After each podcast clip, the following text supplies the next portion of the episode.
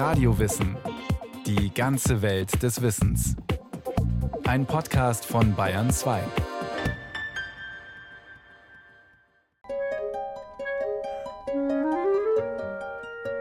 Im westöstlichen Divan, da gibt es so ein wunderbares Gedicht über Beram Gur, von dem Goethe sagt, ja, die Legende sagt, er habe den Reim erfunden, weil er so entzückt aus seiner Seele heraussprach.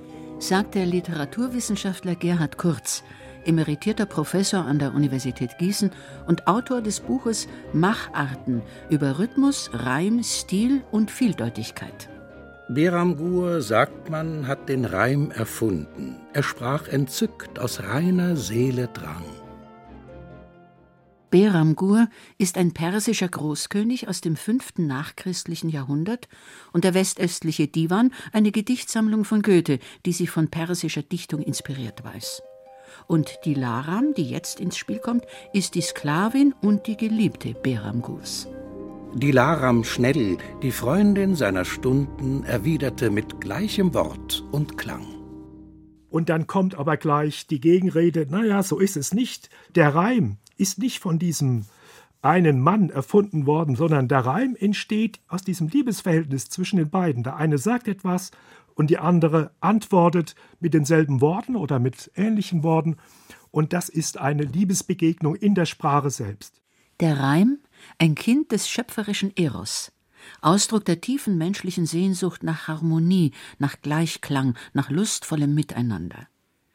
Sprachlust ist Lebenslust, sie ergreift den ganzen Menschen, Körper und Seele. Das ist die innere Wahrheit des Goethe-Gedichts.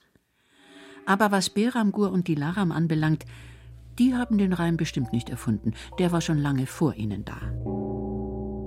Was wir wissen, ist, dass es schon, sagen wir im alten China, ungefähr 600, 500 vor Christus, gereimte sprachliche Formen gab. Ich will es mal ganz vorsichtig so sagen. Vermutlich gab es noch viel ältere gereimtliche Formen. Ich nehme an, alle sprachlichen Formen, die etwas zu tun hatten mit magischer Praktik, haben sich des Reimes zunutze gemacht. Aber tatsächlich ist es so, dass wir also nach den Quellen, die wir haben, zuerst finden in China, dann in Arabien und dann schließlich in Vorformen in den ersten nachchristlichen Jahrhunderten in Europa. Magie des Reims. Ein Wort zieht das andere an, ein sprachlicher Organismus entsteht, der auf die Wirklichkeit Einfluss nehmen kann. Das glauben jedenfalls die alten Zaubersprüche. In den Merseburger Zaubersprüchen aus dem 10. Jahrhundert, den ältesten Denkmälern deutscher Dichtung, geht die Buchstabenbindung direkt auf den Körper über, auch wenn es sich hier nicht um Endreime, sondern um Stabreime handelt. Das heißt, die wichtigsten Wörter innerhalb des Verses haben den gleichen Anlaut. Wenn sie bena, blot sie bluorda, lied sie gelieden, so se gelimida sin. Knochen an Knochen, Blut zu Blut, Glied an Glied, als ob sie zusammengeleimt wären. Den sogenannten Merseburger Zauberspruch, da geht es darum, dass jemand Bein gebrochen hat und das soll jetzt geheilt werden. Und wird gesagt dann Bein zu Bein, Blut zu Blut, Glied zu Glied, so wie sie geleimt sind. Diesem Spruch wird unterstellt, dass er als Spruch jetzt heilen kann. Und das sind ganz alte Praktiken. Die durchaus Wirkung zeigen, denn Zaubersprüche sind Zusprüche und Zuspruch hilft immer. Zuspruch ist die Literatur bis heute, wenn auch auf andere Weise. Und das Reimen wurde von den Dichtern stetig weiterentwickelt. Endreime in althochdeutscher Sprache tauchen zuerst im neunten nachchristlichen Jahrhundert in einem längeren literarischen Werk auf, im Evangelienbuch Ottfrieds von Weißenburg nämlich. Ottfried reimt bereits sehr routiniert und setzt offensichtlich voraus, dass auch seine Leser diese Form von Reim schon kennen. Also müssen wir davon ausgehen, das gab es schon und vielleicht sind einfach die Quellen, die zu uns gekommen sind, so dürftig, dass wir die Breite des Reims in dieser Zeit, also nach 500, 600, 700 nach Christus, einfach nicht mehr wissen. Beim Stichwort Reim denken die meisten Menschen heute an Gedichte aber es gibt auch Dramen oder Epen, die sich reimen, und es gibt sehr viele Gedichte, die das nicht tun. In der Wissenschaft wird gesagt, ein Gedicht ist eine Rede oder ganz allgemein eine sprachliche Äußerung, die organisiert ist oder geordnet ist in Versen. Und Versen sind bestimmte Zeilen, die zum Beispiel grafisch untereinander gedruckt sind, aber die vor allem rhythmisch wohlgeordnet sind und häufig auch durch einen Reim miteinander verbunden sind.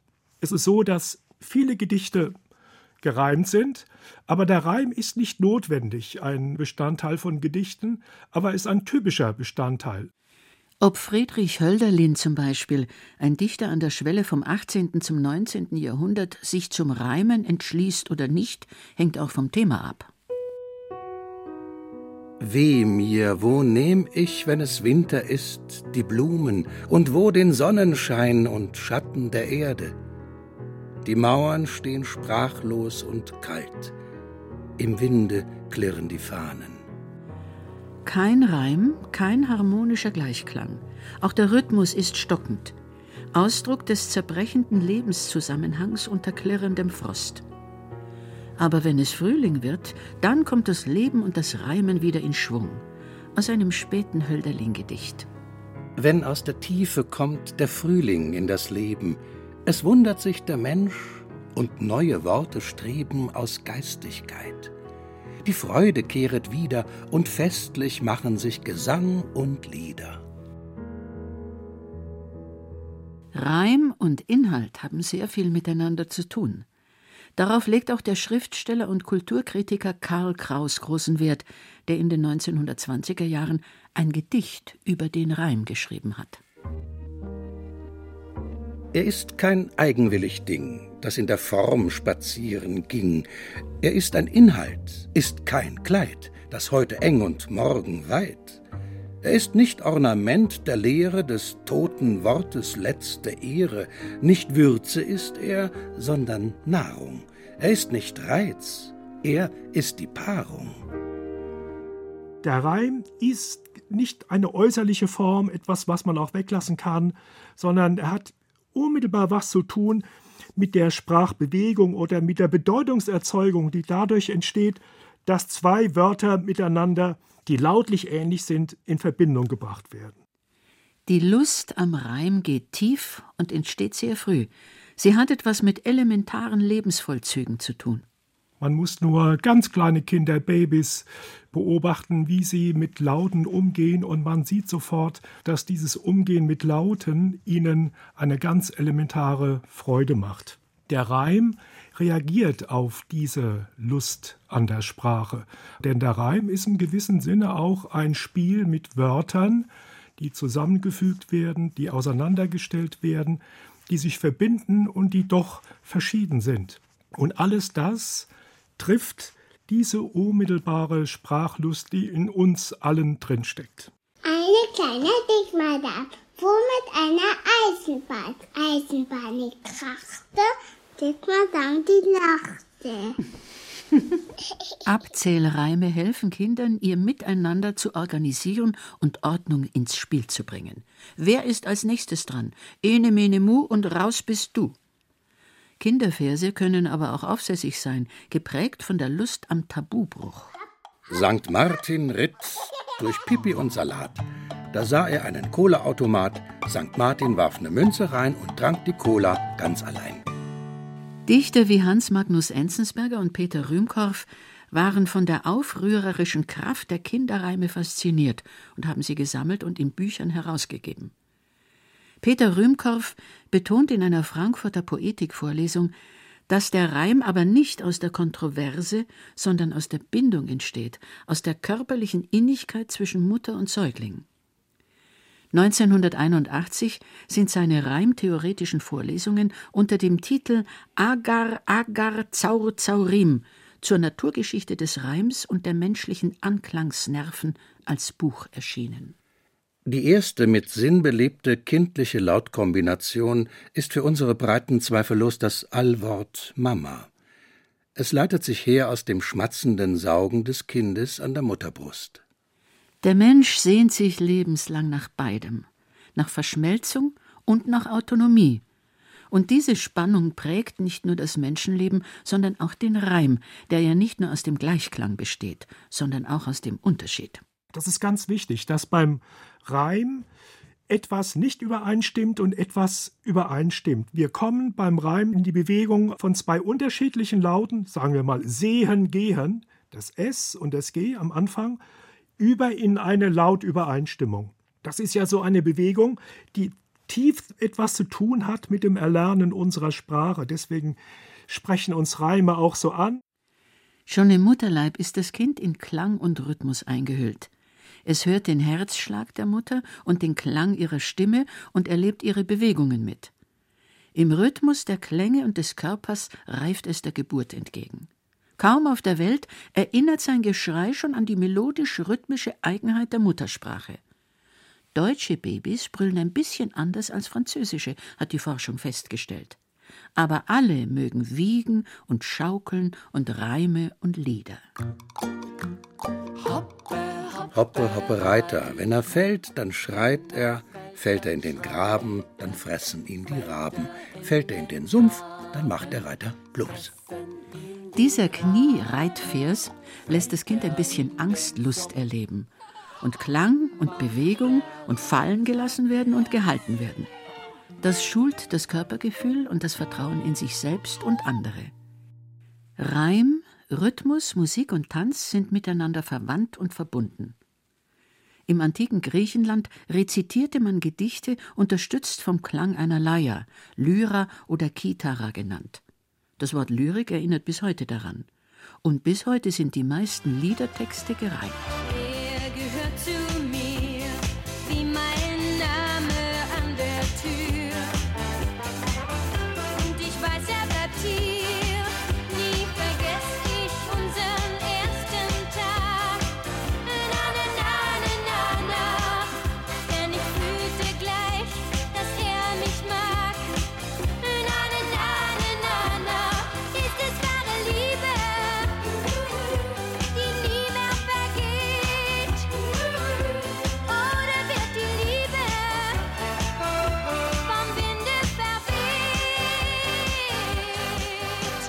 Das kommt schon vor, dass der Wind die Liebe verweht. Auf die Reime ist da mehr Verlass. Was ähnlich klingt und geschickt zusammengeführt wird, das haftet recht zuverlässig, das bleibt im Gedächtnis. Marianne Rosenbergs Schlager ist bestimmt auch wegen seiner witzigen, naiven Reime ein Klassiker geworden. Das Gedächtnis arbeitet assoziativ und macht von der Bindungsmagie des Reimes dankend Gebrauch. 333 bei Issos Keilerei. 753 Rom schlüpft aus dem Ei. So kann man sich historische Jahreszahlen merken, die Schlacht bei Issos und die Gründung Roms betreffend. Ich vermute, dass diese Funktion des Reims eine Gedächtnishilfe zu sein, eine Stütze für das Gedächtnis, die ursprüngliche ist. Also man könnte sich zum Beispiel vorstellen, dass es in den frühen Zeiten äh, Zaubersprüche gab und diese Zaubersprüche sind in der Regel so weit die Quellen noch vorhanden sind, alle gereimt. Das lässt sich gut behalten. Und in mündlichen Zeiten, also ohne schriftliche Fixierung, hilft der Reim, dass wir Sprache behalten können. Das ist heute ja auch noch so, wie wenn wir ein Gedicht zum Beispiel auswendig lernen wollen, fällt es viel leichter, ein gereimtes Gedicht zu lernen als ein ungereimtes Gedicht. Das ist wirklich sehr viel schwieriger. Der Reim ist ein Phänomen der Kunst, aber auch ein Phänomen des Alltags. Gereimt wird in der Werbung, in Fernsehshows, auf Familienfeiern. Sein inflationäres Auftreten hat ihm innerhalb der Literatenzunft immer mal wieder heftig geschadet. Nach Zeiten, in denen viel und gern gereimt wurde, zum Beispiel dem Barock, kamen Zeiten der Kritik und der Enthaltsamkeit. Bereits im 18. Jahrhundert, dem Zeitalter der Aufklärung, konnte der Reim mit der allgemeinen Aufbruchsstimmung nicht recht mithalten. In Deutschland gab es zum Beispiel den Sturmdrang, wo die Autoren so neue Formen regelrecht experimentell erprobten. Und dazu gehörte auch die Erprobung reimloser Formen. Also das waren Gedichtformen, die waren rhythmisch klar organisiert, aber sie verzichteten alle auf den Reim, weil man plötzlich den Reim als etwas wahrnahm, was tot ist, was nicht weiterhilft, was ständig repetitiv ist und nicht der neuen Erfahrung dieser Generation, die um 1750, 60, 70 schrieb, mir entsprach. In einem Gedicht des jungen Goethe fordert Prometheus sogar den Göttervater Zeus heraus. Reime würden sich in seiner Donnerrede tatsächlich nicht gut machen. Hier sitz ich, forme Menschen nach meinem Bilde, ein Geschlecht, das mir gleich sei, zu leiden, weinen, genießen und zu freuen sich, und dein nicht zu achten, wie ich. Und im 20. Jahrhundert erschütterte die Erfahrung zweier Weltkriege und der Massenmorde des Hitlerregimes das Vertrauen in alle Ordnungen, auch in die sprachlichen. Und wenn Literatur auf die Welt reagieren will, dann darf sie nicht eine Ordnung vortäuschen, die in der Welt nicht statthat. Das war, glaube ich, die Überzeugung auch der Autoren, sagen wir zum Beispiel von Celan oder auch von Enzensberger, also der Lyriker, der Poeten, die für die deutsche Nachkriegsliteratur besonders prägend waren.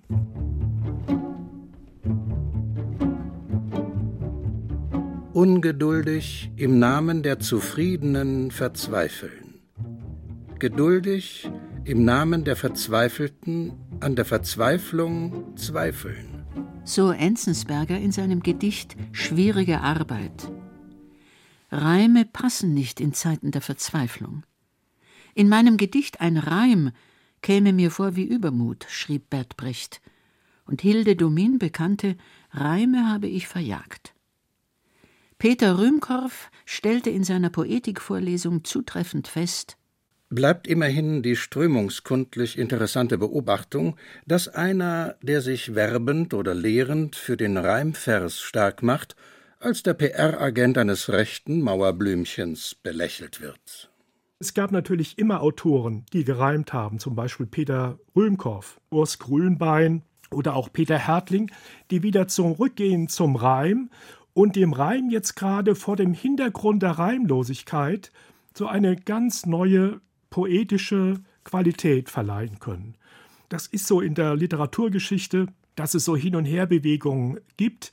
Eine Liebe zum Reim, dann die Kritik am Reim und vor dem Hintergrund der Kritik am Reim so ein neues Bewusstsein für die Qualität des Reimes und das läuft so weiter.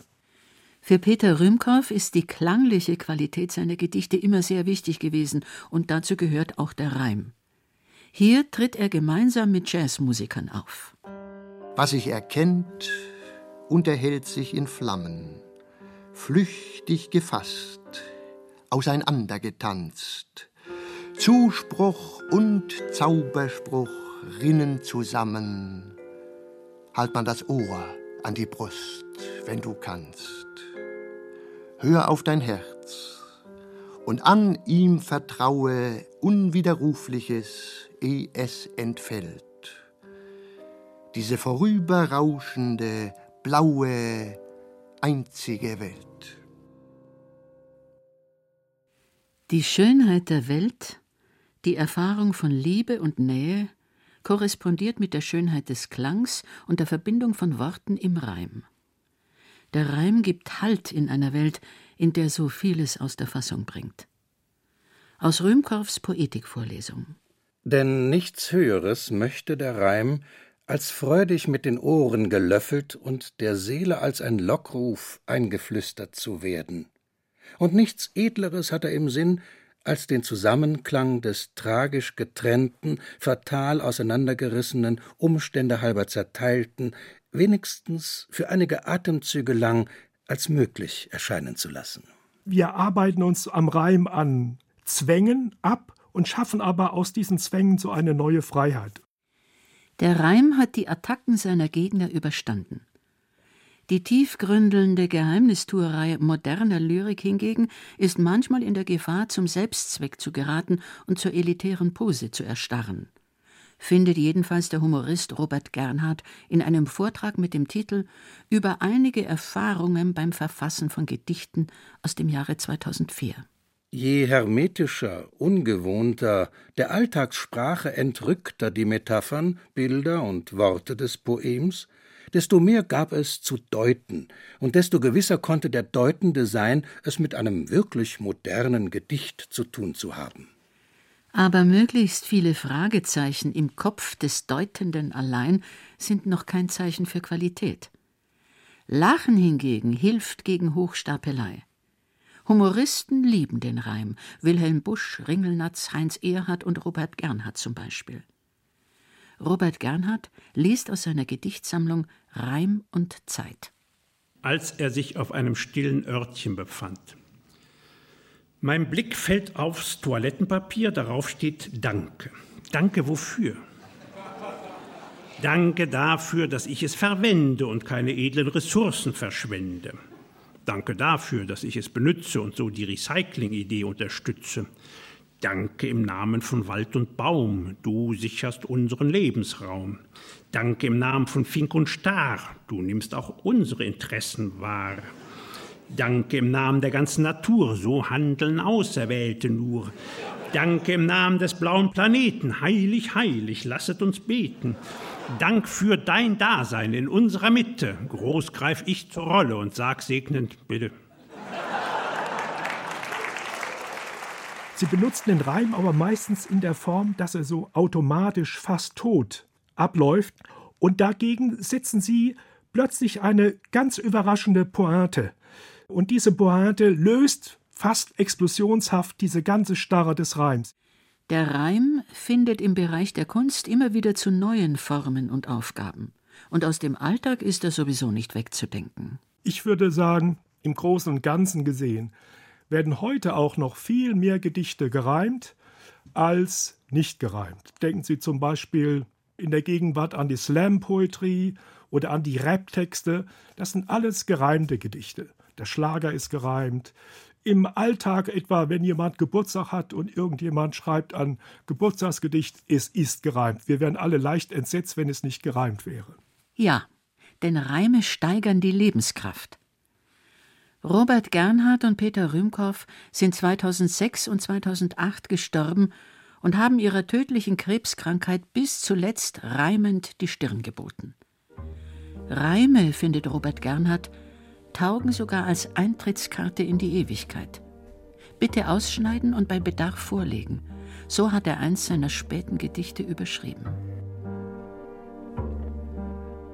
Leis öffnet sich das Tor zur Nacht.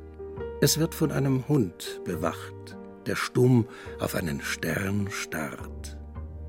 Der Hund lässt jeden durch das Tor, legt er ihm diese Zeilen vor, gezeichnet Robert Gernhardt.